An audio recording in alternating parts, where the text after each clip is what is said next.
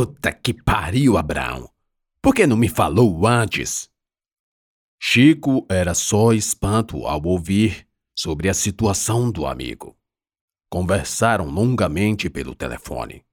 Os dois já não eram juízes da mesma região, de modo que o assunto sobre as ações disciplinares contra Abraão ainda demoraria para chegar aos círculos mais remotos. Entretanto, a par da situação grave em que se encontrava o colega, Chico montou um arsenal estratégico para a defesa. Primeiro procurou bons advogados, com a promessa de que o caso deveria ser pro bono, em vista da repercussão a que chegaria. Uns recusavam, outros não, e a escolha ficou com a banca do doutor Raimundo Pinheiro, um advogado experiente, vivido, amigo de todos, amante do futebol, boêmio e largado de qualquer pretensão pecuniária. Já vivo bem com o que tenho, sempre falava. O único problema era seu hábito noturno, ao trocar a noite pelo dia. Às onze em ponto acordava, com o celular repleto de ligações perdidas e mensagens. Por mais que clientes implorassem que ele mudasse o costume, porque não há nada pior que ligar para o advogado e não ser atendido, doutor Raimundo não acordava cedo. Fui dormir três da madrugada analisando os autos do seu caso. Respondia com a tranquilidade de quem não está nem aí para a fidelização, embora falasse a verdade. Abraão não o conhecia. Aliás, nenhum dos dois se conheciam. Ao primeiro contato de Dr. Raimundo com os autos, se escandalizou diante de tanta coisa em tão pouco tempo. Mas o desafio não o acovardou. Precisamos mobilizar a opinião pública em primeiro lugar. Doutor Raimundo, no passo inicial, se socorreu da família de Pietro Crespi, contando a eles a injustiça, palavras do advogado, que estava sofrendo o juiz que sacudia os cofres públicos de cabeça para baixo para dar ao pequeno filho do casal o remédio mais caro do mundo. Pietro Crespi crescia normalmente, com muito boa evolução. O garoto era posto sentado, e nessa posição permanecia sem ajuda alguma algo inimaginável para o portador da mesma doença, mas sem o devido tratamento. A ventilação mecânica também se fez desnecessária, porque o músculozinho do diafragma já recebia melhor os incentivos neurológicos para um adequado funcionamento.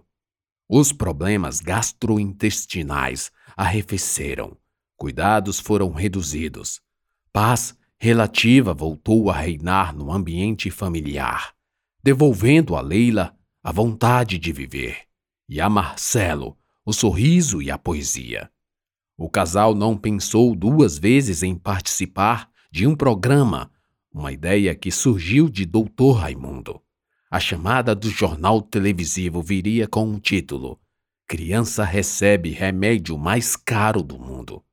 Logo depois, a história de Pietro Crespi seria contada com todas as técnicas de roteirização, tudo com o objetivo de impactar, emocionar e também enfurecer. Isso porque a segunda parte seria deslocada para Abraão e toda a perseguição que vinha sofrendo. Palavras do advogado. Detalhes processuais, por óbvio, seriam deixados de lado o foco, o alvo, seria tão e tão somente a ação disciplinar contra Abraão, por conta da sua rapidez, de sua celeridade em mandar bloquear contas governamentais. Não havia de se esquecer o fato importantíssimo de que o tratamento apenas surte efeitos em crianças até dois anos. Sabe-se que evidências mostram o contrário. Mas quem precisa saber de evidência contrária a uma boa história? Assim, o quadro contaria, no final, com depoimentos de especialistas, médicos neuropediatras, para falar sobre a necessidade de se iniciar o tratamento o quanto antes. E o fato de que o remédio importado, havendo sempre um atraso natural de algo que vem de outro continente. Outros especialistas, advogados e professores de direito falariam sobre as regras processuais e quantas e quantas vezes são, foram e ainda serão violadas para fazer valer e se cumprir o que diz a Constituição. A saúde é um dever do Estado e o direito à vida vem sempre em primeiro lugar. Tudo visto, revisto e ajustado. Câmeras, luzes e ação. E as filmagens foram feitas em menos de uma semana. Abraão não apareceu em nenhum momento, salvo na condição de juiz pego saindo e entrando no fórum ou então pela captura de sua imagem através de fotos disponíveis na internet. E como se não bastasse, as associações de pais e mães que lutam pelo direito de obter do Estado remédios de alto custo também foram contratadas, pois todo o apoio era importante, embora pouco tempo de fala fosse destinado a elas. Os únicos que Dr. Raimundo travou impedimento de ajuda ou auxílio foram os advogados de Pietro Crespi. Apesar de algum contato aqui e ali, com breves trocas de afagos e embelezamentos, floreios, ditos e perguntas que não vinham ao caso, nada mais se concluiu entre Doutor Raimundo e o poderoso Doutor Enzo. Foram quase vinte minutos de fala, e só. Prolongado falar? Não. Saiba que em contatos entre advogados magnânimos, o tempo divide-se em cinco partes, onde, nas três primeiras, gasta-se na arte do dizer quem é o melhor, mas não com tais palavras. Um quinto do tempo ocupam-se do assunto a ser tratado e que motivou o contato, e o último quinto para marcarem uma partida de tênis ou golfe se a agenda de ambos bater para estarem nos Estados Unidos, dia tal e tal.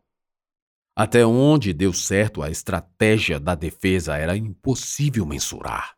O programa foi ao ar e só não chegou a viralizar nas redes porque as notícias se consomem umas às outras numa velocidade que não dá tempo à proliferação, salvo quando se trata de algo simples de contar ou muito absurdo a ponto de reter a atenção por mais de um minuto, ou ainda a combinação de ambos. Como a que diz de um marido que espancou o homem em situação de rua, que supostamente estaria tendo relações sexuais com a esposa dele, marido, no carro dela, esposa. Algo assim afasta a atenção de uma guerra, e até mesmo de um cometa em arco descendente na direção ao planeta Terra. Não é uma historinha simples como a de Abraão, que vai longe e longe. Não, ela não vai, não. Mas aí Maria de Fátima resolveu abrir a boca. Já que seu nome havia sido veiculado pelo juiz substituto, a moça, mãe de Rutinha, armou-se para ir longe fundo na sua rede de amigas e amigos da comunidade LGBT. Convenha-se, Falar de um caso de uma criança doente e um remédio milionário é assunto de interesse, digamos, de pais e mães. Mas falar de um juiz que deu abrigo a uma colega da filha. E ao lado disso serviu de cupido para que entre elas surgisse um caso de amor, aí o negócio muda. Não só chamar a atenção para o fato inusitado, mas restabelecer a verdade. Pois no trabalho de Abraão, a história é inventada por Clayton, aquela de que o juiz titular teria um caso com a parte de um processo, essa mentira deslavada começou a ganhar plausibilidade. E foi o casamento de Samantha e Maria de Fátima, sem tanta pompa e gastos e glamour, mas com muitas fotos e amigos diversos e numerosos, que selou de vez a falsidade da acusação. Maria de Fátima era a nora que Abraão procurou para a filha. Quem não gostou nada foi a esposa Maria Duarte. O peso da notícia já tinha passado e agora retornava com mais força, dada a penetração do burburinho que caminhou rápido até a paróquia em que a esposa do juiz era irmã fiel e serva dedicada. Vocês foram longe demais, reclamou. Mas logo deu a entender que era pura formalidade de alguém que queria manter a aparência, pois muito no fundo Maria de Fátima concordava, ao mesmo tempo em que rezava pedindo perdão. Uma coisa puxa outra, e a história das amigas que se casaram e que o pai de uma fora o principal responsável atraiu a atenção de outros setores, como as associações de campo, que acompanhavam o caso do processo penal contra Brandão Júnior. Logo tomaram pé de que o juiz que mandou prender, de bate pronto, o vilão de inúmeras famílias, agora estava prestes a perder o cargo. Levantou-se dezenas de centenas de pessoas dos movimentos para fins de reforma agrária, e entre elas a indignação se deu como uma peste que se espalha no ar. Muitos contando histórias de como o juiz, pela benevolência, aposentou José e Maria, inclusive Madalena, que teve seu processo julgado procedente no período em que Clayton ficou de licença. Surgiram lendas que, pela tradição oral ou correntes de aplicativos de mensagens, se somavam ao falatório inventado, aumentado, reduzido onde o ponto desfavorecia ao juiz, e logo o nome de Abraão começou a circular em mais e mais lugar. Foi tão longe que alguém, que é impossível saber quem, romanceou a história de que Abraão estava sendo acusado pelo juiz Clayton após uma rixa cruenta e sangrenta, onde o malvado levou a pior. E tudo porque a pendega decorreu de um fato sórdido praticado pelo juiz substituto. A corrente de WhatsApp mencionava que, depois de ter feito uma desfeita com a copeira de nome Joana, a ponto de a senhora idosa ter passado mal. O juiz substituto pediu a demissão da pobre desvalida. E isso motivou o outro juiz, o defensor dos fracos e oprimidos, a ir até a sala do colega, até então colega, e dizer umas verdades. Ânimos exaltaram-se, a discussão acalorou-se e, para se defender, Abraão foi obrigado a usar dos meios para derrubar o Clayton, que se feriu, mas não a ponto de morrer. Abraão começou a viver um inferno depois que a coisa perdeu o controle. Quase todas as notícias, principalmente em correntes, vinham com fotos, montagens, informações verdadeiras misturadas com falsas, seu perfil, criado por sua filha, já contava com milhares de seguidores, e embora ele não mexesse, nem respondesse, nem postasse nada, pois tudo era feito pela filha e a nora, ele ficava sabendo das mensagens de apoio e também das invencionices. É preciso parar com tudo isso, falou para Samantha, que o ouviu, mas não se importou em fazer o que o pai pediu apesar de toda a pressão midiática, que em tese não deve exercer influência nenhuma no julgamento do juiz.